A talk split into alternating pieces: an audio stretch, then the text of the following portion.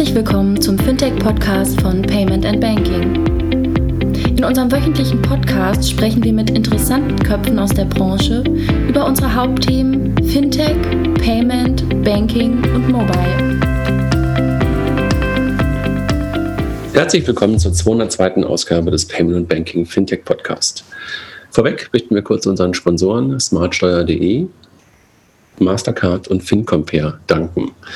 Wir sind heute zusammen hier im WeWork in Berlin äh, mit Rafael Otero und Marco Bürries ähm, und wollen sprechen über das neue Projekt von Marco N4.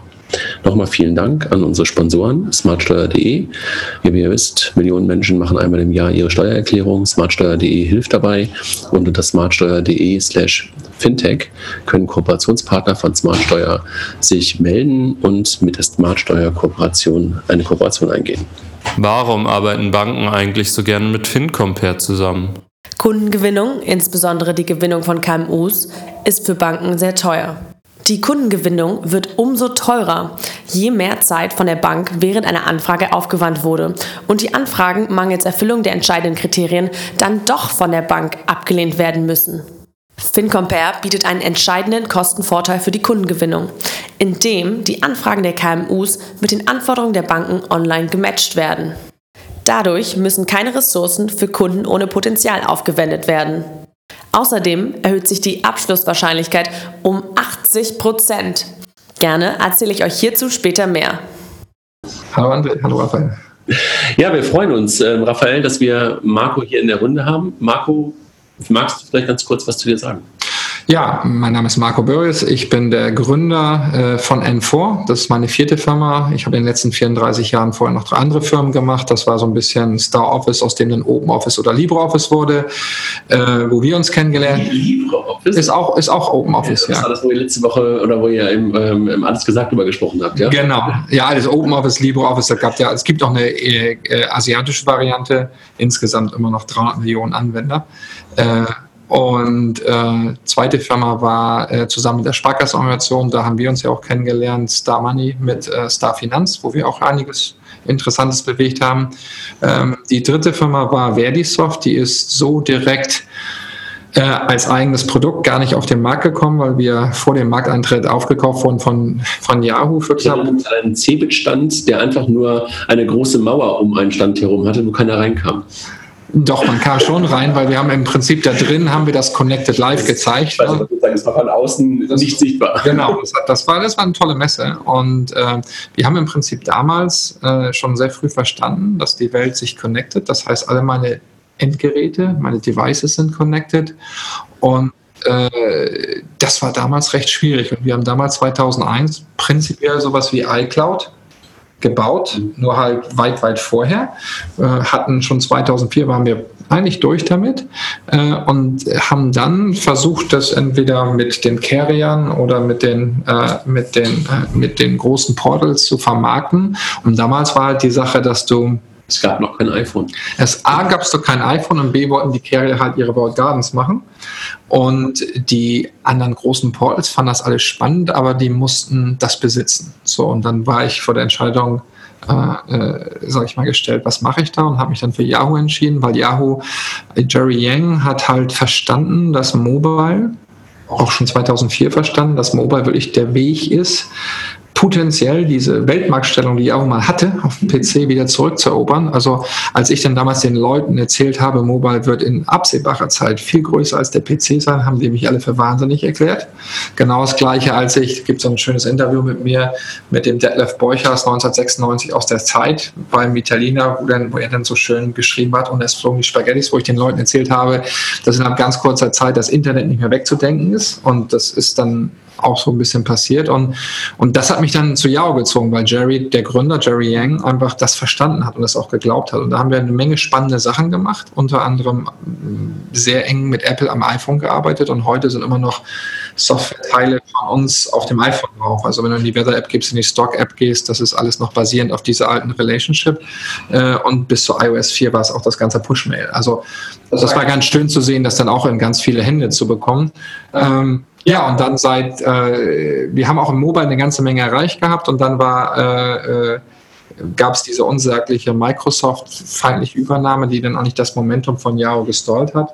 Danach war Yahoo nicht mehr so wie vorher und war für mich dann der Punkt, wo ich sagte, das muss ich jetzt nicht mitmachen und habe dann äh, bin wieder nach Europa zurückgegangen, auch aus familiären Gründen und äh, habe dann einfach mich entschlossen, diese Vision, wie kann ich kleinen Unternehmen helfen, in einer Welt mit Amazon und Co. digitalisiert zu überleben, die in die Tat umzusetzen. Und das hat dann von 2009 an, da waren wir ja auch beide äh, äh, am Gange, äh, von 2009 an bis jetzt, äh, also nicht bis jetzt, sondern bis, bis September 2017, als wir dann quasi offiziell unsere, unsere, unseren Launch hatten. Äh, ja, mich, mich, mich arg beschäftigt. Also eine lange Historie und äh, sozusagen, wer die ganze Historie nochmal hören möchte, den kann man, glaube ich, auf den Zeit Online-Podcast noch verweisen. Ne? Allerdings muss man ein bisschen Zeit mitbringen. Sechs Stunden waren es, glaube ich. Ne? Also irgendwann hast du dann plötzlich eine neue Flasche Wein rausgeholt und hast den Namen, glaube ich, gesagt. Ne? Ja, das war dann, ich habe gesehen, also die Jungs, äh, wir haben schon eine Menge gecovert gehabt und die Jungs wurden auch ein bisschen müde.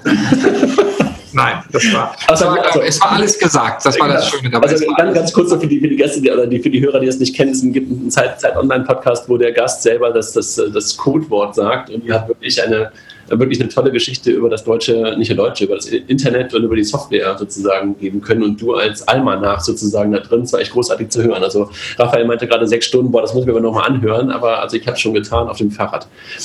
Marco, super, dass wir hier zusammen sind und vielleicht jetzt, weil ich glaube, fast alle kennen oder haben schon mal davon gehört aus unserer Community über N4 oder Number 4. Das war eigentlich so der, genau. ich weiß gar nicht, die Firma heißt glaube ich noch so, aber mittlerweile das Produkt heißt N4. Ne? Ja, die Brandname, der kam also das N4 POS und die, die Hardware-Devices heißen N4 Dasher, N4 Comet, N4 PayPad mhm. oder jetzt den N4 Donner, den wir gerade vorgestellt haben. Äh, rein rechtlich gesehen, die, die, die, die Holding-Gesellschaft dahinter ist noch die Number 4 AG. Was ist N4? Was macht ihr? N4 ist eine Business-Plattform, die hilft kleinen Unternehmen äh, in einer digitalisierten Welt zu überleben. Und wir, der Fokus, den wir im Moment haben, ist auf den gesamten Bereich Point of Service, Point of Sale. Das ist also der erste Schritt. Es wird da irgendwann auch noch andere Segmente geben. Und also reale Welt sozusagen. Reale Welt. Und in diesen Segmenten fokussieren wir uns auf drei Hauptbereiche. Das ist auch sehr äh, einzigartig, dass wir es wirklich geschafft haben, auch bewiesen haben, dass es geht, dass man wirklich mit einer Lösung wirklich äh, Retail, also den Einzelhandel, Gastronomie und Dienstleistungen abzubilden. Mhm. Wir haben eine sogenannte Service Edition, das ist die Fokussicht auf den ganzen Dienstleistungsmarkt. Die haben wir gerade jetzt noch vor vorletzte Woche auf der Beauty und Top Hair in Düsseldorf vorgestellt. Ja, das ist die Lighthouse-Messe. Wir haben die Gastro Edition, die im Prinzip äh, zusammen mit unserem neuen Partner Service Bond auf der Internorga vorgestellt. Und jetzt kommt noch offiziell die Retail Edition hinterher, die sich dann auf Retail funktioniert, wo dann wirklich auch Funktionen drin sind, die den verschiedenen Segmenten quasi angetan sind. Raphael, du kennst das ja ein bisschen aus der Payment-Welt, ne? Also diese ganze, also sozusagen Payment in den, in den verschiedenen Verticals. Das kommt dir wahrscheinlich auch ein bisschen bekannt vor, oder? Du ja, ein bisschen näher als Mikro. Ja, ein bisschen bekannt vor. Ich bin natürlich sehr gespannt, was Marco uns gleich erzählt, warum N4 anders ist als alles, was war vorher schon mal da. Ja, also wir, wir kennen uns jetzt nicht direkt, aber äh, sind verbunden durch die Firmen, weil eigentlich, das weißt du selber noch, wollten wir, gar, wollten wir, wollten wir die Softwareplattform machen und auch die Monetisierung über Business Services. War von vornherein schon klar, dass wir das, das Monetisierung unserer Meinung nach im Small Business Bereich über Softwarelizenzen eher weniger funktioniert. Das heißt, wir hatten immer vor, über Business Services und dann den Marketplace äh, unsere Monetisierung zu machen. Und als wir dann 2013 die ersten Markttests gemacht haben, also wir, es war ja nicht so, dass wir die ganze Zeit nicht rausgegangen sind, sondern wir haben ständig geguckt, haben den Leuten was gegeben, haben geguckt, wie das funktioniert, haben wir eigentlich festgestellt, wow, das iPad ist zwar ein tolles Gerät, aber nicht, wird in Masse das, den, POS nicht ist. Also sozusagen nur mal ganz kurz für die, für die Hörer. Ihr habt eine Business-Software gebaut, eine Business-Unit gebaut, Software fürs iPad und habt gesagt, der Gastronom und der genau. Dienstleister draußen nimmt halt das iPad als das Gerät, wo eure Software drauf läuft. Das war das, also nicht nur das iPad, sondern ähnlich wie wir es bei Startups auch gemacht haben. Meine Software läuft immer auf allen Plattformen. Das heißt, auch damals war klar, die Software läuft auf iOS, iPhone, iPad, läuft auf Android, Tablet, Phone, läuft auf dem PC, läuft auf dem Mac, sodass du im Prinzip dort die Bandbreite hast. Und dann haben wir halt festgestellt, wow, das iPad ist ein ganz fantastisches oder ein Tablet ist ein fantastisches Gerät, kann auch für einige funktionieren, aber in Masse wird das nicht funktionieren. Das nächste, was wir festgestellt haben, dass diese und ich meine das nicht despektierlich, diese wie so gehackte Taschenrechner aussehenden Payment Terminals von iSettle und Co.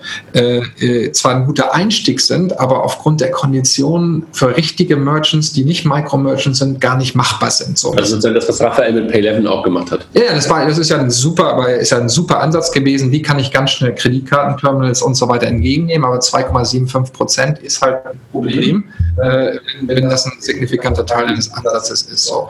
Und das heißt, das heißt, dann haben wir irgendwann gesagt, okay, was machen wir dann? Dann sind wir erstmal hingegangen und haben gesagt, okay, kann man mit existierenden Playern zusammenzuarbeiten? Und haben eigentlich relativ schnell festgestellt, dass das nicht, dass das nicht geht, weil die haben kein Interesse daran, sich selber zu disruptieren und natürlich auch die Industrie nicht zu disruptieren, weil sie eigentlich ganz gut damit leben. Problem ist nur, dass du in diesem ganzen Small Business Bereich äh, keine wirklichen großen globalen oder selbst nationale Player hast, die mehr als 20 Prozent Marktanteil in any given market haben. So, und das hat auch Gründe. So, und dann sind wir irgendwann hingegangen und haben gesagt, okay, einige haben uns für halb wahnsinnig erklärt, wir können hier eine Apple-like Lösung machen, wo wir Hardware, Software und Services zu einer Lösung integrieren.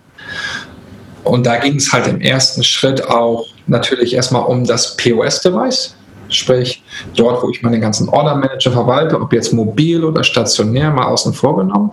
Und eine andere Sache, die extrem wichtig ist in dem ganzen Thema, und das ist auch ein Fokus von Anfang an gewesen, wir müssen als Merchant, wenn ich mich mal als Merchant betrachte oder als Unternehmen betrachte, unsere Kunden wieder verstehen.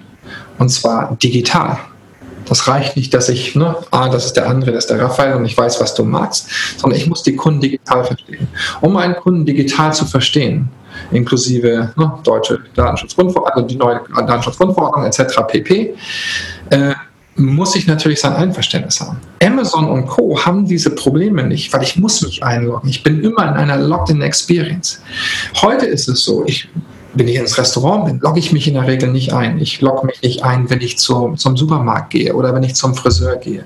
Das heißt, wir haben uns ganz klar überlegt, wie, wie, wie, was muss passieren, damit du einen Kunden wieder digital verstehst. Also klar, du musst ein Kundenprofil aufbauen, das machen wir auf ganz, ganz tolle Weise, aber du musst ja überhaupt erstmal die Triggerpunkte schaffen. Und da haben wir den Checkout-Prozess also was für Amazon der Login-Prozess ist, ist eigentlich für den Handel oder für die, für die Dienstleistung der Checkout-Prozess. Und dann war natürlich ganz klar, wenn ich diesen nicht, sage ich mal, beeinflussen kann, bestimmen kann, für Point of, für Promotions, für Trigger Points, um sich zu registrieren, um Kundenumfragen zu machen, äh, dann werde ich Probleme haben. Und das heißt, da kam dann die strategische Entscheidung, was ist elementarer Bestandteil vom Checkout-Prozess? Payment. Mhm. Und dann ich kann mich noch an Gespräche erinnern, wo dann Mitarbeiter auch mit Raphael gesprochen haben von uns, der Bernd, ne, und dann zurückkamen. Die halten uns alle für komplett crazy.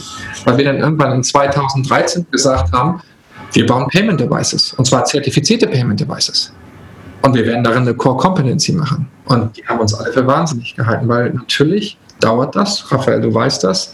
Das ist ein großes Investment. Wir haben dieses Investment gemacht und wir können heute mit Fug und Recht sagen, dass wir wirklich das zu einer Core Competency gemacht haben. Wir haben, äh, was wir auch immer mehr, genauso wie wir Hardware-Komponenten zu einer Core Competency gemacht haben, Hardware und Software zu verbinden. Und da ähm, sage ich mal auch, man muss nicht alleine mal, wir kennen das alle, wenn wir heute hingehen und machen Checkout an der Tankstelle und so weiter, das sieht ja sehr archaisch aus, also sehr, Entschuldigung für das Denglisch, äh, also sehr, sehr altmodisch. Wenn man sich heute unsere, unseren Paypad anguckt, das sieht aus wie ein iPhone. Ne? Das ist, das ist auch von der ganzen User Experience, äh, die ich dann dort habe. Und das war eigentlich ganz wichtig, aber entscheidend ist, dass wir dadurch, dass wir jetzt den End-to-End Checkout-Prozess mitbestimmen können, können wir dabei helfen, den Kunden wieder digital zu verstehen. Und das war, und natürlich, worum wir auch geglaubt haben, ist, wenn du dir anschaust, wie heute, wie heute, was auf der einen Seite hast du, wie gesagt, natürlich toll, ne? die, die ist die Summer, äh, SAP 11 ist ja auch in Summer aufgegangen, das war irgendwie so ein komischer Reverse Takeover, wo eigentlich. Äh, Wir nennen es Merger. Genau.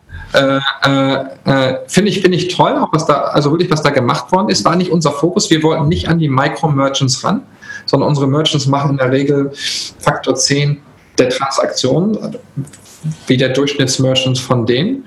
Ähm, und wir wollten vor allen Dingen nicht nur das Payment-Problem lösen, sondern das erste für uns ist Payment eine wichtige Sache. Aber das entscheidende Bestandteil ist halt hinzugehen und zu sagen, und auch nicht nur die Kasse lösen. Die Kasse ist quasi der erste Schritt. Über die Kasse komme ich an die, an die Artikel ran, über die Artikel komme ich an die Warenwirtschaft ran. Über die Artikel kann ich jetzt hingehen und kann das Inventory, also den, den, das, was ich verkaufe, den Lagerbestand syndicaten in eine Online-Präsenz rein. Ob das jetzt ein physikalischer Lagerbestand ist oder für Reservations. Das heißt, das waren alles so strategische Punkte, wo es darum, und Payment ist halt ein ganz wichtiger Bestandteil.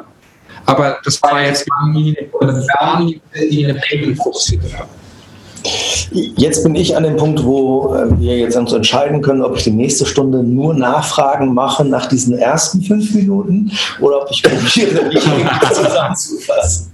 Äh, du hast viele Sachen gesagt, wo ich nicken muss, weil Demokratisierung von Zahlungsakzeptanz, Kartenakzeptanz, Digitalisierung, dem Longtail helfen, ihr seid sicherlich hier drei oder vier Merchants, also deutlich weiter drüber die, als, als das, was wir jetzt Micro-Merchants gemacht haben. Mhm.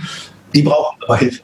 Genau. Komplett. Ja, komplett verstanden. Ich glaube, jeder, der äh, wie du es gerade schon gesagt hast, äh, mal an der Tankstelle war oder von mir aus nicht gerade in eine Hipster-Boutique in Berlin-Mitte reingeht, weiß, dass am Ende des Tages Checkout noch genauso stattfindet wie damals im Tante-Emma-Laden. Ja, du gibst 20 äh, Pfennig darüber und kriegst deine drei Bonche. Ja, und genauso du heute irgendwie vermutlich deine 200 Euro rüber und kriegst irgendwie 30 Bonche. Ähm, aber ansonsten hat sich im Checkout-Prozess nicht viel geändert. Jetzt kommt die große Frage, wie schafft man das? Und du hast viele Punkte angewandt, was ihr machen wollt.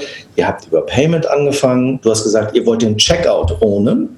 Da würde ich als erstes reingehen und fragen, wie? Du hast am Ende des Tages, also walk me through, wie der, wie, der, wie der Ami immer so schön sagt. Wie funktioniert der Checkout-Prozess? Wir haben hier den Vorteil, wir haben ein Gerät vor uns. Nämlich so eins, eins der tollen Geräte, die, die der Manuel entwickelt hat. ähm, wie stellst du dir Stand morgen den Checkout vor mit eurem Gerät? Äh, nicht nur morgen, sondern das betreiben ja Heute.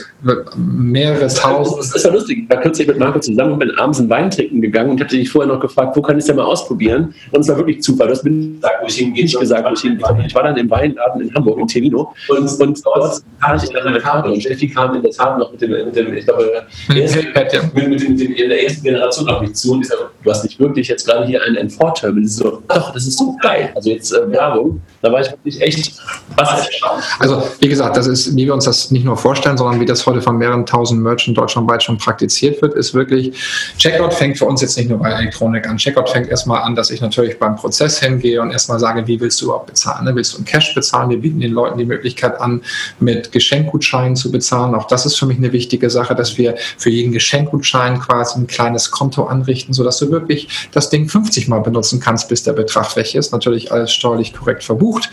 Ähm, das geht damit los, dass wir den Leuten jetzt ermöglichen, zum Beispiel Account Payments zu machen. Das heißt, du kannst Debit Accounts machen. Das heißt, wirklich zu sagen, wie kann ich hingehen? Checkout fängt an, wie ist die Customer Experience? Kriege ich, kann ich hingehen und wenn ich ein Customer Display habe, sehe ich quasi genau, wie wird jetzt mein äh, No Foam Flat, White, Superlatte, Extra Shot, Triple, was auch immer. In Berlin Mitte heute. Die, wird ja zusammengestellt. Das ist also für uns, das gehört mit dazu. Und dann natürlich auch, ne, wie möchte ich meinen Receipt bekommen? Was ist auf dem Receipt drauf? Kann ich mir nachher nochmal einen, einen echten Steuerbeleg runterholen? Also, das sind verschiedene Komponenten, aber für den Merchant ist es halt eigentlich super einfach. Und dann geht es halt darum zu sagen, hey, möchtest du noch Papier haben oder kann ich es dir kurz per SMS zuschicken, per E-Mail zuschicken? Und dann in diesen Prozess, in diesen Checkout-Prozess, Prozess immer wieder zu integrieren, eine Kundenumfrage, äh, ein Angebot für komm mal wieder und lass, ne, geht 10 Prozent, aber dafür musst du dir den Coupon holen. Das heißt wirklich,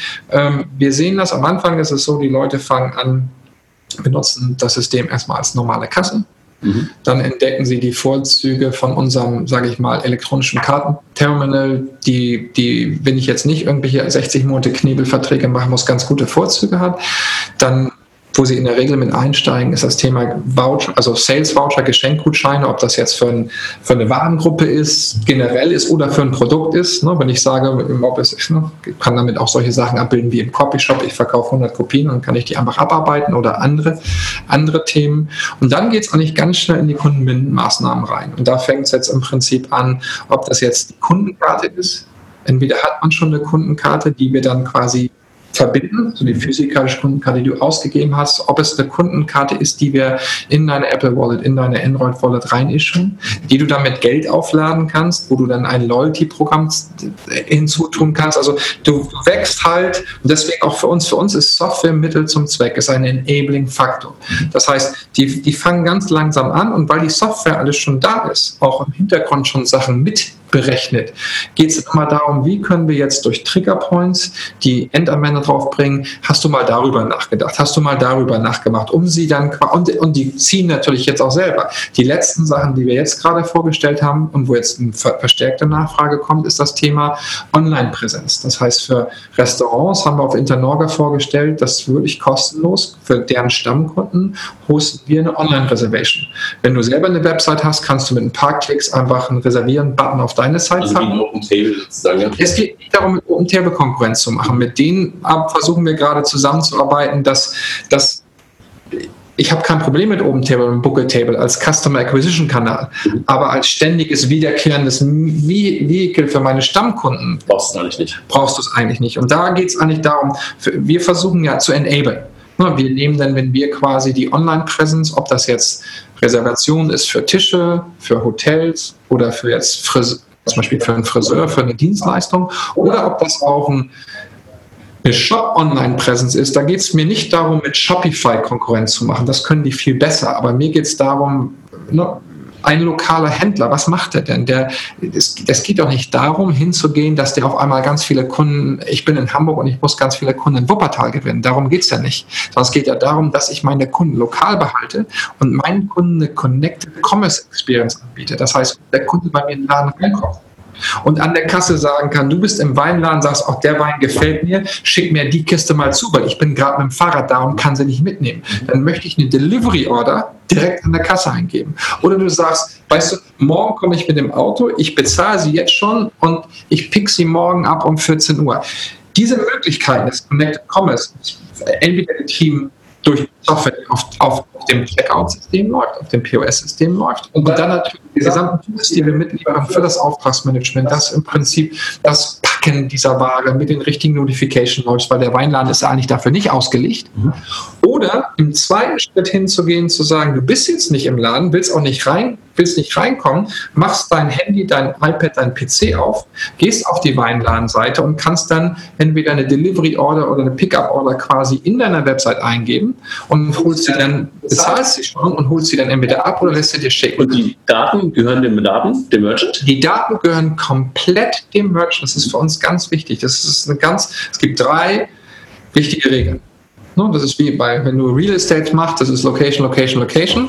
Und bei uns ist es, die Daten gehören dem Merchant, dem Merchant, dem Merchant. Das ist für uns ganz, ganz wichtig, weil wir wollen den enablen, diese Daten A erstmal gerecht zu erfassen und dann natürlich die auszuwerten. Das heißt, wir werden nie hingehen, wir werden die Daten benutzen, um ihm zu helfen, sein Business zu machen. Wir werden niemals hingehen, jemandem anderen Zugriff auf diese Daten zu geben, es sei denn, der Merchant sagt, hey, das ist ein Partner von mir, das ist meinetwegen ein Lieferant, ein Lieferantenpartner von mir, mit dem bin ich in dem Warenwirtschaftssystem gewonnen. Meine Verkaufssachen share ich mit dem, sodass der mir einen besseren Service machen kann. Das entscheidet aber der Merchant. Wie lange brauchen Merchants, um das zu verstehen, was sie alles mit dir machen können?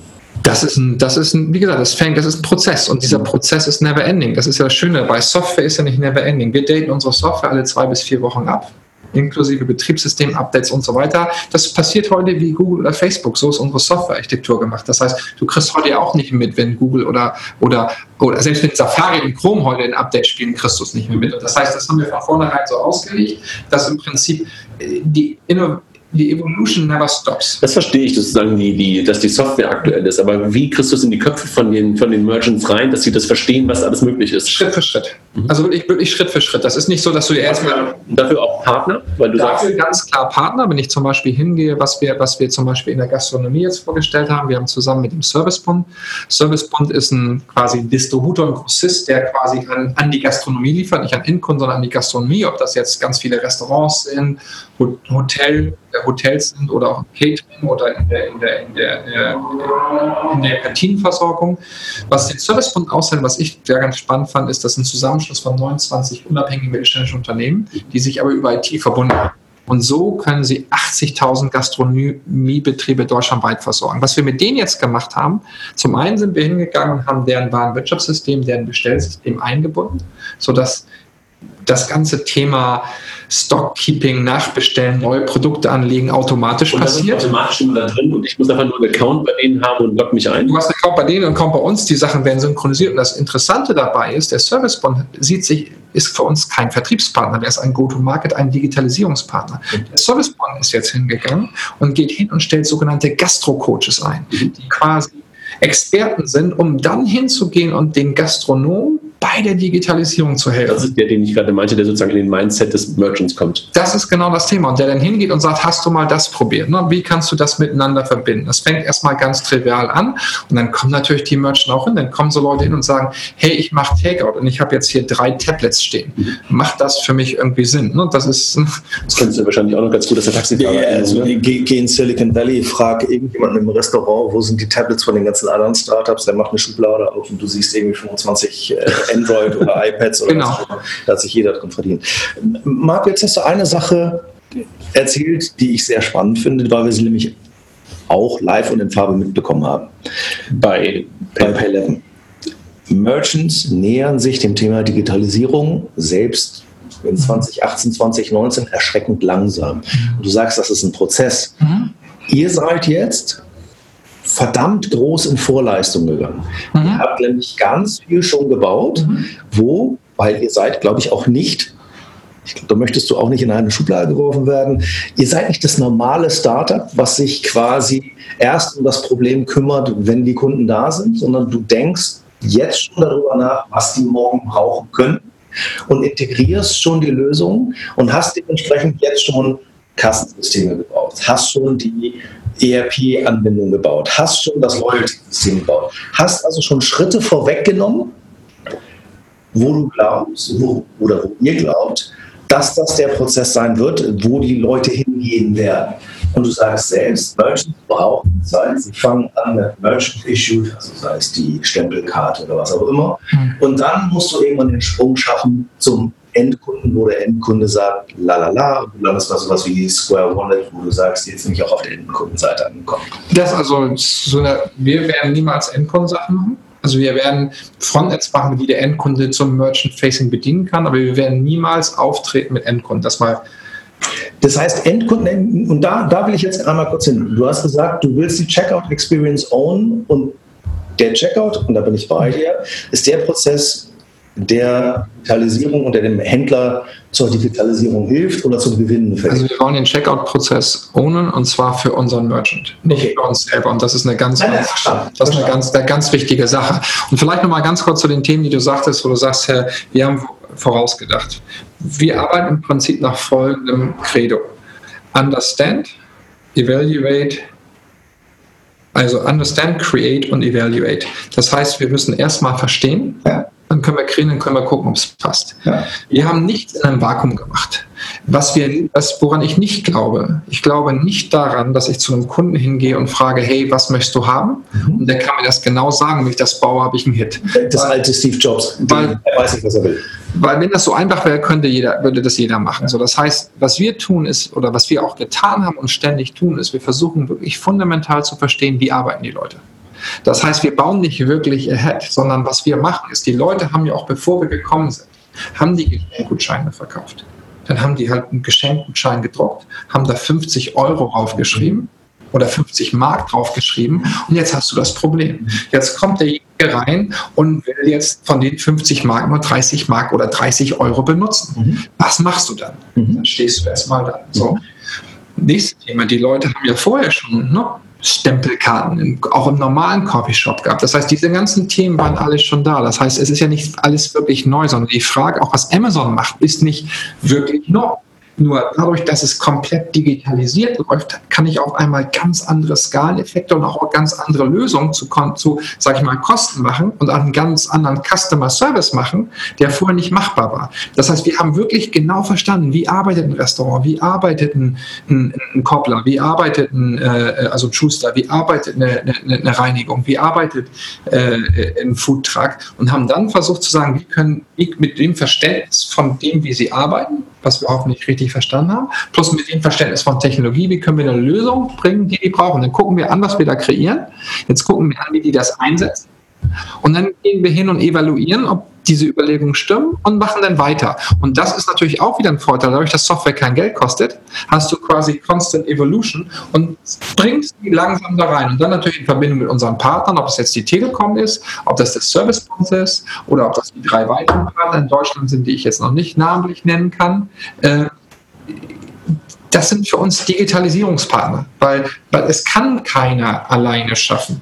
Bin, bin ich bei dir. Und jetzt genau der Punkt, ihr habt die drei Verticals, Retail, Service und Gastro. Segmente. Verticals, Verticals darunter wären quasi Coffee Shop, Food Truck. Okay, das, das heißt, wenn ich mir also Gastro bei euch vorstelle, dann zergliedert das in hunderte von Verticals darunter. Also erstmal nicht hunderte, aber wenn du heute, deswegen mach, mach die Pro aufs Exempel, geh heute bei uns auf die Website und guck dir die Gastro Edition an, dann würdest du in der Gastro Edition finden, wie sieht das für ein Coffeeshop aus, wie sieht es für ein Restaurant aus und siehst dann auch die Value Proposition, die Screens, die gesamte Angebot aus Sicht eines Coffeeshops. Das gleiche für einen Friseur. Das ist natürlich eine Heidenarbeit, mhm. aber das war genau das Geheimnis. Wie kann ich das quasi dediziert vermarkten, aber wie kann ich eine Plattform schaffen, mhm. die im Prinzip die gleiche Plattform ist und die mir wirklich erlaubt, im Endstadium alle diese Hunderten von Millionen von kleinen Unternehmen wie eins aussehen zu lassen, weil dann habe ich Scale. Ja. Und das ist genau das, was wir. Das meinte ich mit Vorleistung. Du hast im Endeffekt halt an Beispielen probiert, genau diese Mini-Segmente einmal vorzudefinieren, zu sagen, so könnte es, so sollte es aussehen für einen Foodtruck, so könnte es aussehen für ein Restaurant. Ja, aber wie wir das gemacht haben, ist ganz interessant. Und zwar sind wir damit schon wirklich weil wir uns ja, wir haben ja auch, uns auch die nötige Zeit genommen. Wir sind wirklich 2014 angefangen und haben die ersten 15 Verticals mhm. erstmal definiert und sind dann hingegangen und haben wirklich richtig Research gemacht. Also wirklich hingegangen, Videos aufgenommen, Interviews gemacht, um das wirklich erstmal zu verstehen, dann Lösungen gebaut, die denen wieder gezeigt, um wirklich da quasi in den Dialog zu gehen, mhm. um nicht da, sag ich mal, in, in, in einem Vakuum Natürlich, wenn du dann nachher rausgehst, lernst du immer wieder neue Sachen, aber auch da, wenn ich mir anschaue, wenn du mit unserem Partner Service Bunch sprichst, seitdem wir, da haben, mit denen haben wir zuerst das erste Mal quasi uns Mindshare-mäßig getroffen im November 2017, haben dann 2018 so die ersten Piloten angefangen ne, und, äh, und haben jetzt offiziell unsere Partnerschaft bekannt gegeben 2019. Haben die dafür jemanden rausgeworfen? Ja also ein Mitbewerber aus, also mit Marktbegleiter aus Bremen, mhm. haben die dann der, der, haben die da rausgeworfen. Und, äh, und das Interessante dabei ist, ist, dass, dass das zeigt man, das sind lange Wege. Mhm. Ne? Also in der Startup-Welt, also aber das, was bei Nachhaltigkeit nachher bei diesem Partner läuft, da fahren jetzt von den von den Gesellschaften fahren jetzt drei rum, die haben schon angefangen, den Gastro-Coaches Autos zu geben, wo dann quasi unsere, Co unsere Joint brennt, der Visa Post, das ist also quasi die spezielle Lösung dort drauf ist oder auf ihren LKWs. Das heißt, was bei der Telekom, was du nachher nachher, das dauert halt eine Zeit lang, weil das sind halt Tanker oder zum Teil Flugzeugträger, äh, keine Schnellboote unbedingt, äh, aber du brauchst halt diese Masse, um auch die Masse dieser kleinen Unternehmen zu erreichen. Und das ist halt, das war von Anfang an drin. Und das, da, da sind wir, hast du recht, wir sind hier nicht das normale Startup. Also das normale Startup hat nicht die Möglichkeit, 40 Millionen Euro zu investieren, von denen ungefähr 20 Millionen mein eigenes Geld ist. Ähm, die, äh, um, um solche Sachen auch zu machen. Aber wie, wie sagen die Amerikaner so schön, I put my money where my mouth is. Also das heißt, das ist ja nicht so, dass ich, äh, dass ich im Prinzip quasi jetzt ja, zehn Jahre lang Urlaub gemacht habe. Im Gegenteil. Mhm. Und mir liegt es wirklich am Herzen, äh, eben genau dieses, wie kannst du dieses Konzept, du kannst es digitale Genossenschaft oder wie auch immer, also wie kannst du, das ist ja das, ist gleich, was Amazon auch macht. Amazon geht auch in den Pool, alle diese Merchants und lässt aber die Merchants für sich Erfüllungsgeräte sein. Mhm. Die Merchants sind heute Erfüllungsgeräte von Amazon, weil die, deren Aufgabe ist es, Produkte zu scouten. Amazon guckt sich dann wunderschön an, welche laufen gut, zu welchen Preisen, kaufen die dann selber ein. Damit darf der Merchant dann wieder neue Sachen scouten oder er ist halt out of business. Und wenn es richtig gut läuft, produziert die gesamten Produkte sogar selber und auf einmal hat selbst eine Duracell mit Batterien ein echtes Problem. So, das kann man auch so machen, so kann man auch Digitalisierung nutzen. Wir haben einen anderen Ansatz. Wir glauben, wir glauben, dass wenn wir eine Plattform schaffen, wir, wir wollen nicht das Business für das Unternehmen führen, sondern wir wollen den Unter, die, wir wollen die Unternehmerin oder den Unternehmer enablen, ihr Business aber auch digital zu führen. Im im Konzerto. Sag mal, ist es leichter? Also, du hast es gerade so ein bisschen gesagt und ich bin auch gekommen, als du gerade über das Auto gesprochen hast, was euer Partner sozusagen brandet. Mhm. Ist es leichter, Hardware an diese Zielgruppe zu geben und denen was in die Hand zu geben, als nur über Software zu reden? Das haben wir nachher verstanden. Das war ein guter Punkt, das haben wir nachher verstanden. Wir haben uns irgendwann, wir haben, wir haben ja, wir haben ja auch gesagt, okay, wie gehen wir jetzt an den Markt ran? Wir haben jetzt eine Lösung, die ist eigentlich für jeden da das habe ich schon bei Star Office gelernt. So nach dem Motto, wenn du bei Star Office, du Textfile braucht jeder, Office Suite braucht jeder, gehe ich doch einfach zu jedem hin und sage, hey, das, was du hast, ist nicht so gut, was ich habe, ist besser, nimm doch meins. So, dann bist du automatisch in einem negativen Sale. Und in dem Moment, wo du irgendwas nicht erfüllst, wo seins doch vielleicht besser ist, sagt er, hast doch nicht recht und bist weg. Deswegen fokussieren wir uns, wir, wir haben uns den Markt auch beim Google Market angeschaut, wir fokussieren uns und sagen, okay, was sind, was sind überhaupt die Zielgruppen, die wir überhaupt pitchen wollen? Das erste ist ganz einfach, keine Rocket Science, ist, du hast im Small Business Bereich extrem viel Churn. Je nach Vertical, je nach Segment 15 bis 19 Prozent. Das muss man sich aber mal vorstellen. Ja. Im Jahr. So, jetzt kann man sich mal die Mathematik machen, wie lange du brauchst, fast einmal durchzuchurnen. Mhm. So, wenn du dir jetzt sagst, jetzt öffnet ein neues Unternehmen, dem brauche ich nicht zu erklären, dass er eine Kasse braucht. Dem brauche ich nicht zu erklären, dass er ein Payment Terminal braucht. Das weiß er. Und wenn du jetzt mal das anschaust, sind das 100.000 von Unternehmen jedes Jahr. Von denen haben vielleicht x Prozent schon eine existierende Lösung, die sie von anders übernehmen, aber da ist immer noch eine ganze Menge. Also, wenn du dir unsere Partner anguckst, was machst du, wenn du ein neues Unternehmen machst. Infrastrukturpartner hast du sozusagen. Du brauchst einen Lieferanten, du brauchst Connectivity, du brauchst ein Bankkonto, du brauchst Logistik etc. pp. Das heißt, wir haben unsere Partner natürlich genau da ausgewählt, wie du äh, na, wie können wir diese Triggerpunkte machen? Jetzt kannst du dir einfach mal ein bisschen, ein bisschen Mathematik hochrechnen.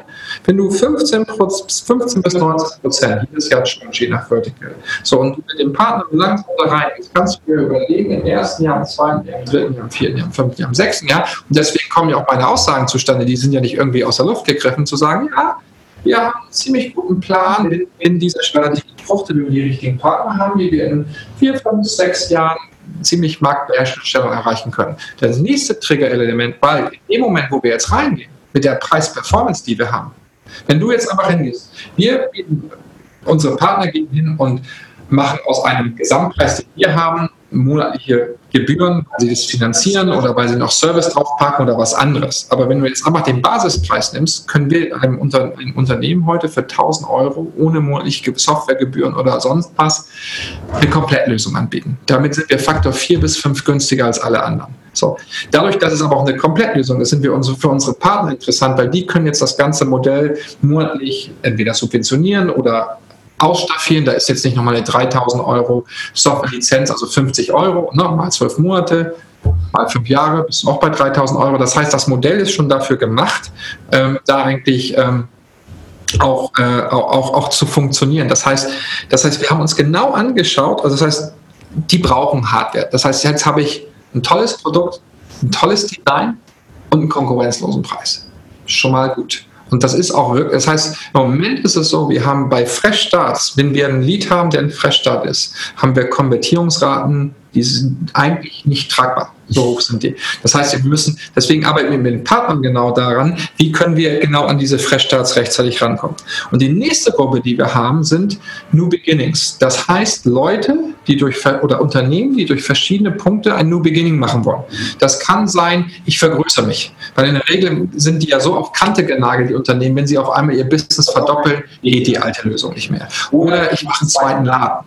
Oder ich ziehe um oder ich renoviere. Das sind immer so Punkte, wo ich hingehe und darüber nachdenke, was ist mein Sortiment, wie mache ich was, wie arbeite ich. So. Oder ich gehe hin und übernehme was von einem existierenden Unternehmen. Oder ich habe gesetzliche Voraussetzungen wie GOBD oder nachher, die sollen jetzt in 2020 kommen. Also von daher, das sind die Triggerpunkte, auf die wir hingehen. Und wenn man sich dann wieder unsere Partner macht, was passiert, wenn du umziehst? Du musst eine Leitung von A nach B verlegen. Wenn du dich erweiterst, brauchst du vielleicht einen Kredit. Das heißt, oder du brauchst einen erweiterten Lieferanten. Das heißt, alle unsere Partner sind nicht nur Digitalisierungspartner, sind, sondern in der Go-to-Market-Schiene auch für uns, sage ich mal,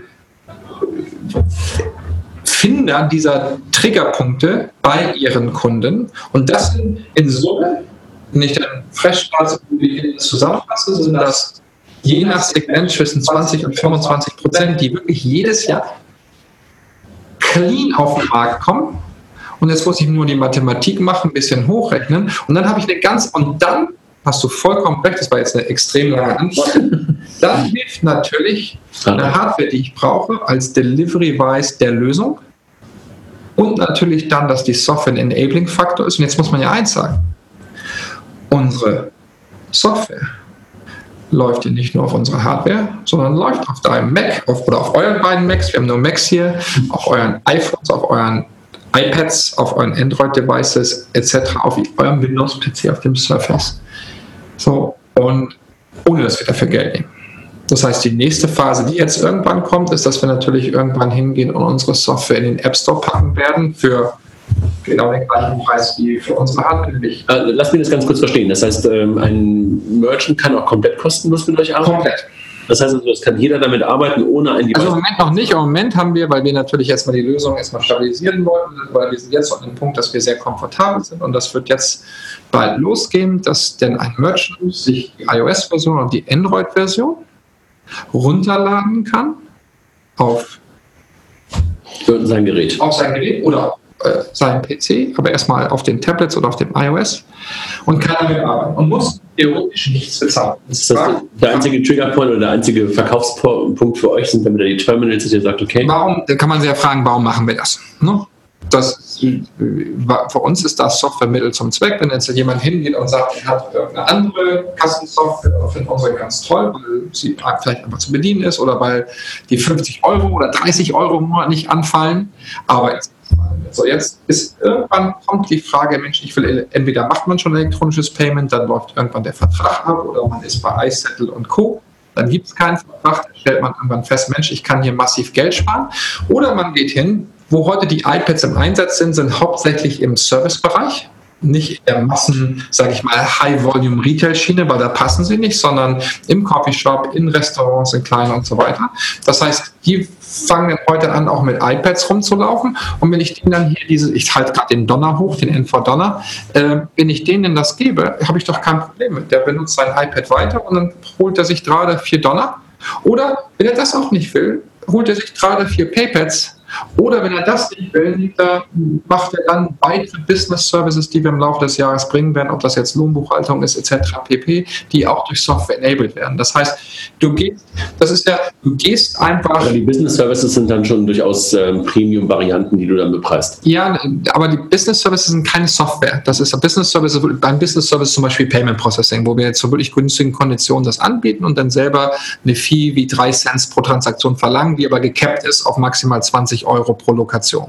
So. Oder wenn man hingeht, macht Lohnbuchhaltung, sagen wir, hey, Lohnbuchhaltung bieten wir dir für Preis X an. Das ist weit günstiger, als was du bisher bezahlst, aber die Enabling durch die Plattform zahlst du dann Preis Y. Mit einem Partner. Mit einem Partner. Weil diese gesamten Business Services, wir, wir sind keine Acquirer, wir sind keine Lohnbuchhalter, wir sind keine Logistiker. Das heißt, das machen wir mit Partnern. Wir sind keine Marketingdienstleister, aber was wir sind, ist, wir können diese Dienstleistung des Partners nehmen, die perfekt in die Plattform mit der Software verbinden, dass daraus eine, ähnlich wie bei iTunes etc. pp. eine extreme User Experience rauskommt. Für den Partner ist es gut, weil in der Regel partnern wir mit Leuten, die sehr, sehr groß sind und eigentlich keinen Zugang zu Small Business haben.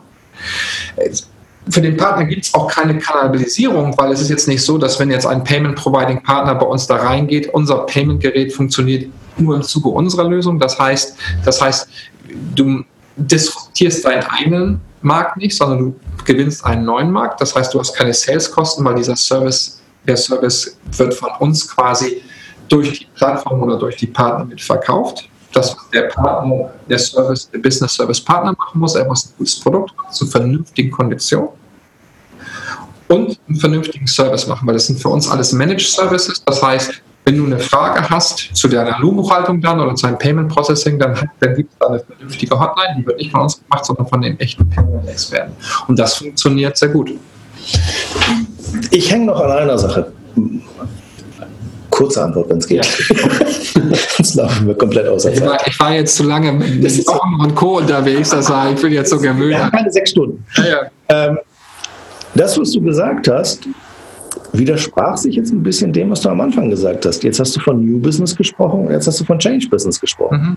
Das hört sich aber nach Micro-Merchants an, weil keiner von denen ist Tier 3. Keiner von denen ist Tier 4. Der fängt mit einem Restaurant an, der fängt mit einem Coffeeshop an. Mhm. Also bist du doch, doch in direkter Konkurrenz zu Isapple, Orderbird und Konsorten. Also wenn, wenn du dir anguckst, unsere es mag Segmente geben, wie jetzt in einem Coffeeshop, wo das, wo das stimmt, wobei bei dir, sobald du jetzt ein bisschen Transaktionsvolumen hast beim Coffeeshop, bist, bist du dann eigentlich da schon raus. Wir sehen das ja bei unseren Coffeeshops, die wir heute haben.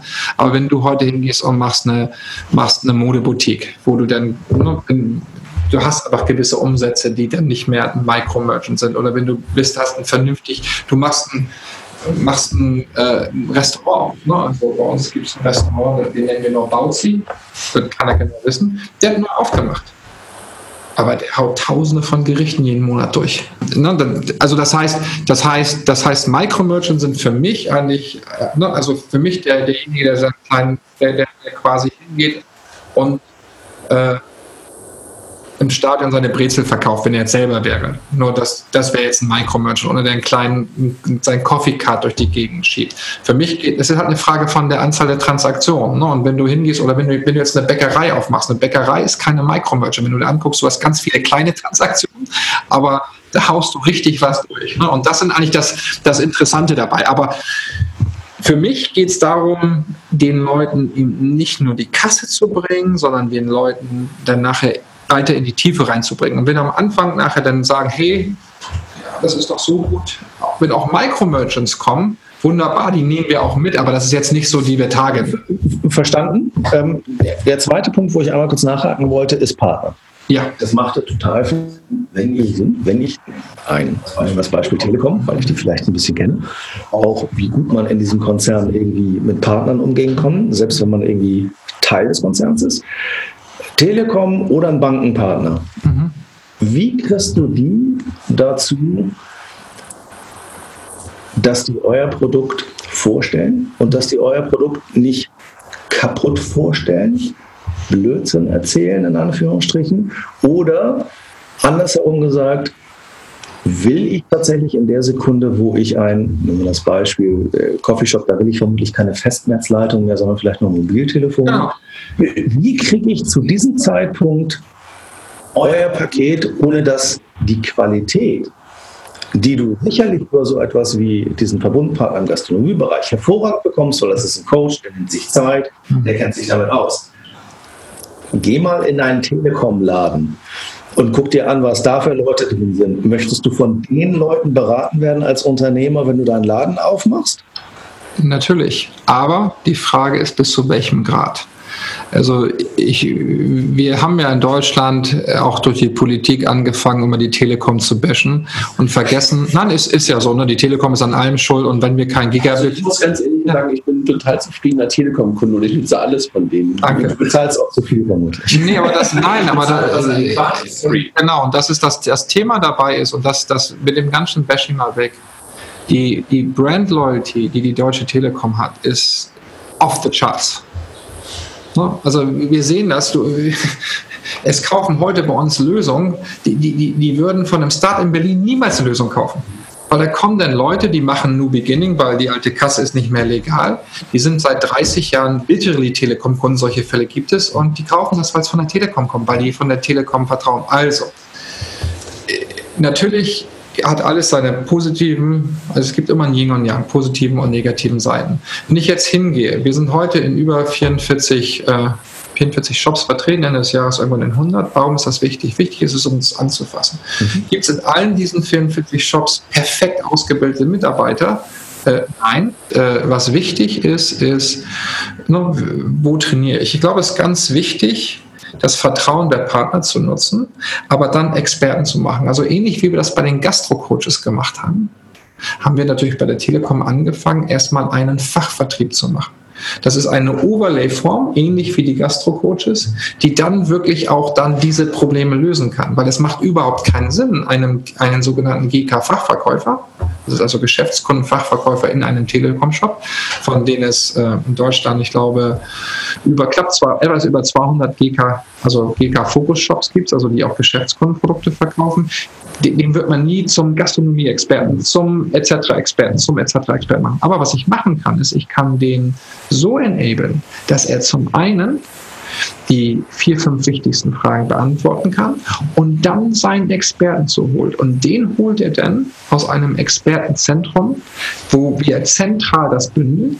Die schalten sich dann, weil unsere Hardware natürlich so gebaut ist, dass man sich jederzeit aufschalten kann, die schalten sich dann sofort auf, übernehmen den Kunden dort Dialog. Im Dialog. Oder wenn es nachher ein größerer Kunde ist mit ein, zwei Filialen, kommt dann der Fachvertriebler mit dem normalen Vertriebler hin. So.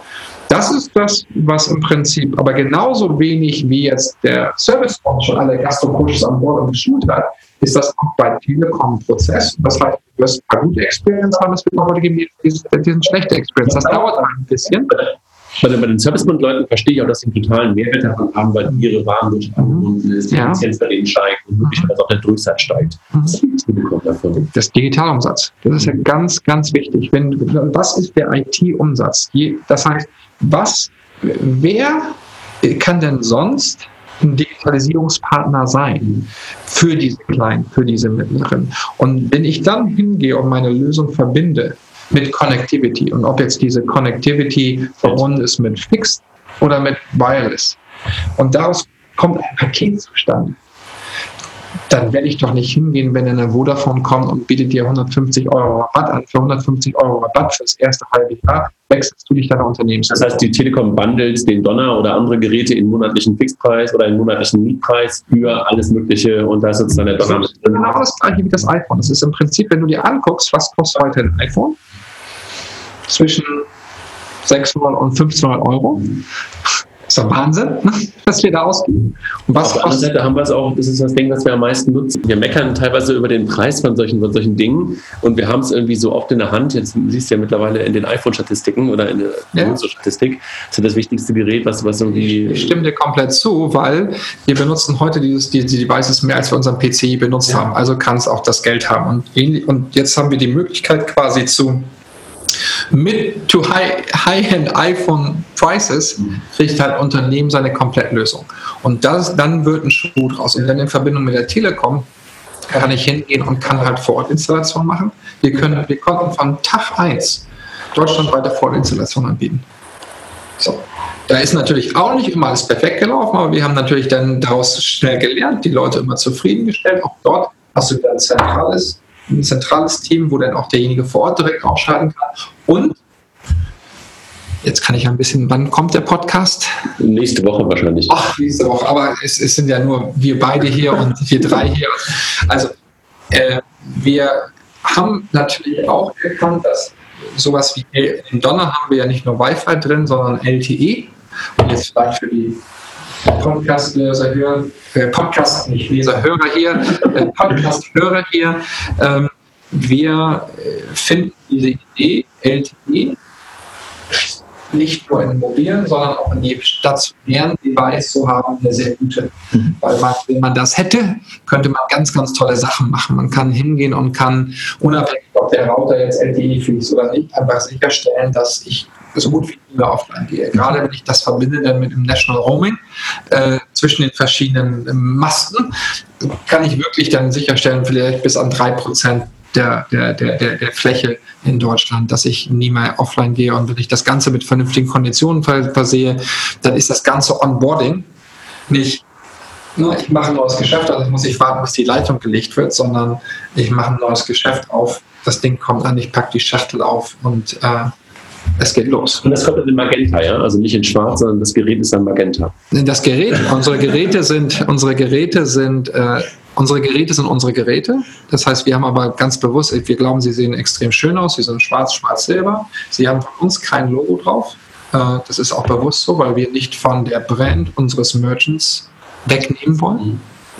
Ähm, die, die, die, die, das Brand kommt mit der Co-Branding kommt mit der Lösung des Partners, also Magenta Business Post. Die Software, äh, die Software wird co-gebrandet mhm. äh, äh, und dadurch kommt die Beziehung zu dem Partner zustande, aber es ist immer noch eine N4-Power-Lösung, kann ich beliebig mixen und kombinieren. Ich komme gerade deshalb drauf, weil meine Tochter gerade ein neues Telefon bestellt hat für zu Hause und das ist in der Tat ein Telekom-Telefon in Magenta.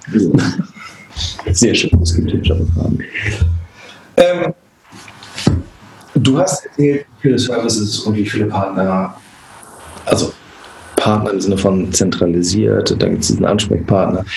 Wie viele Leute sitzen da bei N4? Ich stelle mir jetzt Fußballfelder an Menschen vor, die diese ganzen Backends äh, ja, die, die, bemannen und am Telefon sind. Die, die, Fußballfelder, die Fußballfelder sitzen dann in Masse bei unseren Partnern. Ne, das heißt, wenn ich jetzt hingehe, das heißt, wenn ich jetzt hingehe zur Telekom gehe, die Telekom hat verschiedene Callcenter, die im Prinzip, äh, die im Prinzip, die wieder schulen. Das heißt, unsere Aufgabe ist halt Train the Trainer, äh, äh, Train the Experts. Wir verkaufen auch ein bisschen selber, äh, aber jetzt nicht, um in Konkurrenz mit unseren Partnern zu sein, zum einen setzen wir natürlich dadurch erstmal den Basispreis, der dann über irgendwelche anderen Modelle äh, runtergerechnet werden und, und keep everybody honest. Äh, und zum anderen müssen wir ja selber das lernen. Wenn wir unseren Partner was beibringen wollen, müssen wir es selber lernen. Nur wir werden bei uns nie äh, 100 Salespeople haben. Mhm. Oder wir werden bei uns nie äh, 50 Inside Sales Mhm. Teams haben, sondern so viel, dass wir genau, also dass wir im Prinzip, wir fahren jetzt, wir fahren jetzt, haben jetzt angefangen, haben wir vielleicht so gesehen, so ein bisschen mit, mit, mit, wir haben bisher nie Geld für Marketing ausgegeben, das machen auch alles unsere Partner. Wir haben jetzt so die ersten zwei Testversuche gemacht, wie können wir die Demand Generation für online machen, mhm. äh, aber auch für unsere Partner. Mhm. Das heißt, wie können wir denen helfen? Das heißt, alles, was wir tun, äh, ist, ist für unsere Partner. Wir, auch unsere Websites gehst, bewerben wir die Partner da auch. Das ist halt ganz wichtig. Ähm, wir machen die Großkunden mit unseren Partnern. Das ist auch ganz wichtig. Was, was, was ganz interessant ist zu sehen, dass jetzt nicht nur die Kleinen festgestellt haben, dass das ganz interessant ist, sondern auch die Großen. Das heißt, wenn wir vorher in den letzten zwölf Monaten, dann hatten wir, wie hast, du hast mal einen Friseur, mit, mit, mit zwei Läden oder mit drei Läden, was du jetzt lokal hast, oder ein Bäcker mit zwei oder drei Läden, kam jetzt als nächster Schritt der, der, der Friseur mit 35 bis 40 Läden. Mhm. Äh, ist das ein Problem für die Software oder ist das nein, nein, das ist also was wir gemacht, also wir haben eine Plattform gebaut, keine Software, äh, die wir, die wir jetzt sukzessive öffnen, erstmal für unsere Partner und irgendwann komplett. Genauso wie die Leute vergessen, das erste iPhone hatte keinen App Store. So, das heißt, das heißt, das heißt, du weißt ja noch aus unserer, unserer Vergangenheit, dass wir das Ganze immer als Plattform von Day One, das kann also andere ganz bestätigen, von, vom ersten Tag waren wir eine Plattform und jetzt nicht irgendein Produkt. So, das heißt, das heißt, so bis 30 Filialen kannst du das noch gut selber managen. Wenn es dann um 1500 oder 2000 Filialen geht, wo wir jetzt mittlerweile auch Anfragen bekommen, dann haben wir eins vorgestellt, auch wiederum mit dem, mit unserem Partner Telekom. Äh, Telekom hat ja nicht nur den, den, den, den, den, den Mittelstands- oder den, den Small Business Vertrieb, sondern die haben ja auch die T-Systems, wo sie auf große Kunden und wo auch die Systemintegration da ist. Und da sind wir zusammen mit der T-Systems und mit dem Systempartner hingegangen und haben jetzt sehr erfolgreich, haben wir vorgestellt auf der Eurosys. Wir machen halt nie so große Pressreleases und so weiter, weil das unsere Kunden nicht brauchen und wir eh genug Demand haben und haben dann auf der Eurosys vorgestellt, wie du jetzt die N4-Lösung die dann im Laden vor Ort steht, von SAP tragen kannst. Das heißt, wir haben eine komplette SAP-Integration vorgestellt auf der Eurosys. Das heißt, wenn du jetzt, jetzt, jetzt 200, 500, 5000 Filialen hast, die wollen wir im Backend nicht mehr managen. Mhm. Dann wird quasi die Filiale vor Ort zu unserer, zu unserer, zu unserer N4-Org, zu unserer N4-Organisation und die Kriterien da sind. Aber der Taktgeber ist dann nicht mehr die N4-Plattform, sondern das SAP. Da werden dann in, als Beispiel könnte auch eine andere ERP-Plattform sein. Und da werden dann in Realtime werden quasi Preisänderungen oder sonst irgendwas, Verfügbarkeiten von hinten nach vorne durchgeschossen. Und in Realtime gehen Umsätze nach hinten zurück. Glaubst du, das wird das größere Business in Zukunft? Nee, äh, weil wenn du dir rein statistisch die Zahlen zusammenbrechst, ist die Aggregat, der Aggregat des Kleinen immer noch weit größer als die anderen. Was du natürlich hast, ist, und das ist das Schöne, alles das, was wir da lernen oder was wir dort gewinnen, auch dann an Profitabilität, können wir wieder den anderen zurückgeben. Bei den Großen nehmen wir per Software Geld. Warum tun wir das? Weil die Großen, die Kleinen haben nicht die Möglichkeiten, die gleichen Business Services wie Payment Processing, Lohnbuchhaltung etc. pp. zu vernünftigen Konditionen zu acquiren, wie wir denen das erlauben. Die Großen brauchen das für uns nicht. Das heißt, die Großen haben die besten Deals sowieso selber, weil sie groß sind. Das heißt, da werden wir unsere Business Service anbieten. Da in der End, wir nennen das Enterprise Edition, gibt es halt ein ganz normales Software as a Service Fee. Also hast du demnächst in den T-Shops, in den T-Punkten den äh, N4 anbieten?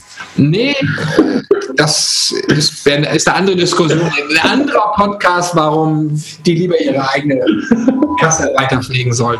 Aber das ist momentan in Deutschland. Ne? Also die Produkte, die, die ihr rausgebracht habt, gehen für den deutschen Markt. Das ist gut gehen für den deutschen Markt oder habt ihr momentan auch schon andere Länder? Ja, wir sind jetzt, wir, ich hatte es schon, ich glaube, bei der Zeit so ein bisschen gesagt, dass wir werden jetzt im zweiten Quartal, werden wir jetzt aus Deutschland rausgehen. Mhm. Das wird erstmal ein bisschen an unsere direkten Nachbarn, zwei Nachbarn im Süden sein, wo wir, wo wir, wo wir zum Teil deutschsprachiges Umfeld haben, aber bei dem einen Nachbarn. Die typische deutsche Expansion, ja. Die deutsche Expansion, auch wieder mit Partnern. Das, da freue ich mich sehr drauf. Ich war, war, war vor zwei Wochen in Zürich, äh, letzten Freitag in Wien so. Dann geht es, was uns auch nah ist, in den Norden. Mhm. So, das sind auch, das ist auch immer wieder, also äh, mit, mit der gleichen Partnerstruktur, es sind Sachen, an denen wir schon lange arbeiten. Also man hat ja in der Service-Story gesehen, so ein Partner von einem ersten Gespräch und dann sich auch einzugrooven, weil für uns ist ja auch wichtig, dass der Partner diesen gleichen Wunsch hat und auch die gleiche Mission hat, das kleine Unternehmen digitalisieren zu wollen. Weil wenn er das nicht tut, dann macht es für uns und für ihn keinen Sinn. Das heißt, wir gehen dann daraus und ich war die letzten, die letzten zwei, drei Wochen ein paar Mal in den USA. Ähm, das heißt, ähm, das kann auch jetzt passieren über einen schon existierenden äh, Partner, der in den USA auch ganz gut vertreten ist. Da sind wir aber auch gerade dabei, das zu diskutieren. Siehst du irgendeinen globalen oder europäischen Partner an deiner Seite, wo du sagst, okay, der wäre perfekt? Also keine Ahnung, irgendwie ein Infrastrukturpartner, wie du ihn gerade bei den Telcos beschrieben hast, oder irgendeine Bank, die europäisch so stark ist, oder ein Payment Provider, wo du sagst, mit dem super? Also wir gucken uns, wir, wir, wir, gucken uns wirklich Land für Land an, weil du nicht, wie gesagt, du brauchst wirklich eine Kombination gerade. Das heißt, das heißt, du hast natürlich jetzt Leute wie Telekom, die, die natürlich extrem interessant ist. Wir haben, äh, ne, die, du bist, die sind nicht in Deutschland natürlich super marktführend. Sie haben aber auch eine interessante Position in Österreich. Sie haben vor allem natürlich eine sehr interessante Position in den USA. Total. So, das ist natürlich schon gut, aber das ist jetzt nicht so, dass du sagen kannst, du hast einen Partner, mit du dann. Es ist wirklich, weil du alles gefragt, was muss man da tun? Es ist viel Arbeit. Ich bin, bin im, im ersten Jahr persönlich einmal die Woche in Bonn gewesen. Ich versuche jetzt immer noch alle zwei Wochen, alle drei Wochen einmal da zu sein. Einfach auch zu sehen, wie läuft das da, wie kannst du, also weil das ist natürlich, du machst auch, machst auch Change Management in der Organisation. Mhm. Weil du musst ja immer sehen, wie, wie war das, wie war das, weil, weil die Telekom halt auch verstanden hat, dass sie, dass sie, dass sie, sie muss sich ändern. Man, man, man mag ja nur bedenken, wie das war, als jetzt das Internet hochkam. Da hat die, die Telekom konnte die Technologien wunderbar machen, man hat sich dann aber dem Ralf Dommermuth und 1 und 1 bedient, um die Vermarktung zu machen. Jetzt sieht man ja, was daraus geworden ist. Ne? Die, die Götter, die man rief sozusagen. Und, und ich glaube, dass, dass große Firmen heute verstehen, man braucht ja auch nur mit dem, du kannst ja auch Mattes, kennst du ja auch, Mattes Schrader von, von, von, von heute Accenture und früher sind noch Schrader, wo jetzt der Trend ganz klar kommt, dass auch die großen Unternehmen verstehen, sie können dieses Thema Digitalisierung können sie outsourcen. Sie können auch, auch wenn du ein ganz toller Podcast von dem ähm, vom OMR mit dem w, ehemaligen WPP-Chef, äh, der auch ganz interessante neue Firma gemacht hat. Das heißt, du siehst überall, dass mittlerweile die großen Firmen aufwachen und sagen, ich kann diese Core Competency, auch wenn ich sie heute noch nicht weiß, wie ich sie erlangen soll, aber ich kann, ich kann sie nicht mehr outsourcen. Und das ist eigentlich, und, und bei den Kleinen, die finden ja nicht mal ein, wo sie outsourcen können. Und da wollen wir halt, also da wollen wir eben der Partner sein, um da quasi die, die, die, die, die, die, die Runde zu schaffen. Da wollen wir der Partner sein, die, äh, die dort denen helfen und, und vielleicht jetzt um wieder den Bogen zu spannen zu, zu euren Podcast-Hörern, Payment ist ein wichtiges Thema davon, aber für mich ist Payment mehr als eine Kreditkartenzahlung. Für mich ist Payment Alipay, für mich ist, ist, ist, ist, ist WePay, ist für mich das ist für mich auch, wie kann ich hingehen und wie kann ich die, die wie kann ich die Chinesen, äh, die ja immer mehr jetzt bei uns als Touristen rüberkommen. Ne? Die Aufgabe wird sein, wie kann ich nachher meinen Merchant helfen, dass sie in dem, äh, dem WeChat-Client auf einmal discoverable sind. Mhm. Weil diese Leute, also die, die Chinesen machen mit dem WeChat. Du hast erzählt, ne? dass, dass du gerade wie so geführt wurdest in Singapur, was glaube ich, ne? Also ja. wirklich äh, über, über, über, das, über das Ökosystem halt wirklich durch die, die Leute sind durch die Filialen durch oder durch die, die Maus. Also du siehst halt, das, was natürlich die Leute können, ist die Steuern einfach genau. Menschen. Und das ist ja das, was du haben willst. Willst am Ende des Tages, dass halt WeChat sagt, genau Ping, das ist die Bäckerei, wo du hingehst, plötzlich hast du da irgendwie genau.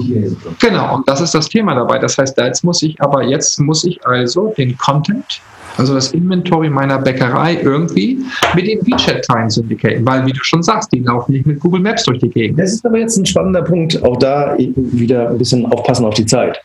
WeChat schafft das in Software Only. Ja. Weil WeChat hat ähnlich, wie du es jetzt gerade vorgestellt hast, hat eine Retail-Lösung, hat eine Restaurant-Lösung, hat eine Gastro-Lösung, hat eine Travel-Lösung und bietet das jedem Hotelier, der morgen also ein Hotel eröffnet oder schon eins hat, die komplette V-Zertifizierung. Bitte einmal hier unterschreiben, deine Daten vorne abgeben. Ich glaube, das ist vielleicht der, der, der Unterschied. Ja? Und in der Sekunde bist du in der Plattform. Aber wenn du in der Plattform nicht drin bist, und das siehst du ja als Ausländer, wenn du in China bist, du kommst nicht in diese Plattform rein, bist du ausgesperrt aus gefühlt 80 Prozent, was in diesem Land stattfindet. Weil mhm. wenn du nicht Teil von WeChat bist, mhm. hatte irgendjemand mal provokant gefragt, existierst du dann überhaupt? Weil wenn du mal auf dieser dominanten Plattform nicht hast, dann existierst du als kleiner Händler nicht. Das ist aber, äh, ist ja also das ist ja genau unser Case. Also was ja WeChat provided, WeChat provided Discovery Plattform, WeChat provided dir nicht unbedingt die Backend, Backend, Backend Tools, diese ganzen Sachen zu managen. Unsere Aufgabe ist, ist hinzugehen, dass du sagen kannst, hey, ob ich mich jetzt der WeChat-Plattform anschließe für die Gäste, die aus China kommen, ob ich mit Google Maps anschließe für die Leute, die lokal sind, ob ich jetzt hingehe und gehe in irgendwelche Vertical Portals rein. Was wir ermöglichen nachher ist, dass du diese Connectivity machen kannst, aber vor allen Dingen, wenn du dann den Kunden gewonnen hast, dass du nicht, weil diese kleinen Plattformen wollen ja auch so eine kleine Customer Acquisition Fee haben. Mhm. Das ist eben das Interessante dabei, wenn ich denn diesen Kunden geworben habe, ob das jetzt der Tourist ist, der fängt auch mal hin, auf WeChat zu share. Hey, hier ist der Laden, der tolle Blick. Wenn du mal in Hamburg bist und ganz tolles deutsches Brot essen willst, das ist der Laden, wo du hingehen kannst. Sauer. No? Sauer, genau, sauer. So, äh, und, oder Gaues oder was auch immer. Ne? Also das ist, äh, und da ist das Interessante dabei. Du kann, es, geht ja, es, es geht nicht darum, Amazon zu verteufeln. Die haben ihre Assistenzberechtigung. Es geht darum, dass derjenige trotzdem noch Herr seiner Daten oder diejenige Herr seiner oder ihrer Daten bleibt und entscheiden kann, mit wem beide Daten das ist jetzt kein Zug, der vorbeifährt und irgendjemand fährt hier mit einem Service-Card vorbei. Also keine Angst, da werden nicht überrollt. Aber, aber da muss ich dir kurz widersprechen. WeChat bietet tatsächlich die Infrastruktur. Also tatsächlich ist es In so, dass China, du, ja. ja, also in China stand heute, wenn du ein Hotel hast, bieten sie dir die Buchungsplattform, bieten sie dir die Ausbuchung. Äh, also du musst nur noch im Kalender eintragen, wie viel Zimmer du hast und wann du belegt bist oder auch nicht, wenn du es vorher noch nicht über die gemacht hast. Die bieten über den Checkout-Prozess bis zu Facial Recognition, bis zu geostationär Marketing. Du hast bis jetzt wenig noch über Marketing außer über Loyalty gesprochen und über ähm, die klassischen Geschenkgutscheine und über, über Coupons und Vouchers.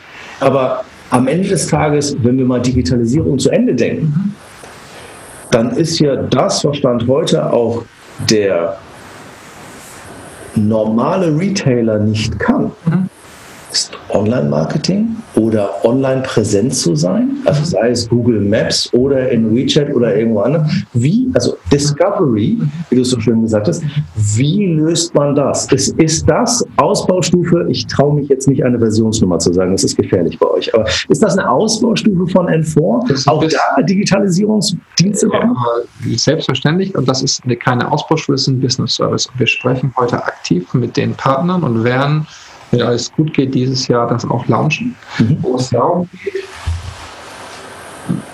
wie kann ich mit einem Partner, der Directory Services oder auch Online-Marketing vernünftig deiner Vergangenheit? Ja, kann, kann so sein. Äh, und äh, äh, wie kann ich da hingehen und kann jetzt wieder Lösungen schaffen? Wenn ich jetzt hingehe, dann das ist das Interessante dabei. Wenn ich hingehe und mache eine Preisänderung, ne, die Online-Marketer wissen doch, Preisänderung, das könnte was Relevantes sein. Der Händler kennt diesen Triggerpunkt. Ja. Wenn ich jetzt aber dieses Verständnis, was ist im Online-Marketing Triggerpunkt ist, ein neues Produkt, eine neue Website, eine Promotion, eine Happy Hour, egal was du nimmst, all diese Sachen, die die heute eh machen, sind Triggerpunkte. Wenn ich diese Triggerpunkte verbinde jetzt mit einer Online-Marketing-Plattform, dann kann ich auf einmal hingehen und kann und vor allem im gleichen Zuge, was wir ja schon, damit das funktioniert, die, die eine Online-Präsenz haben.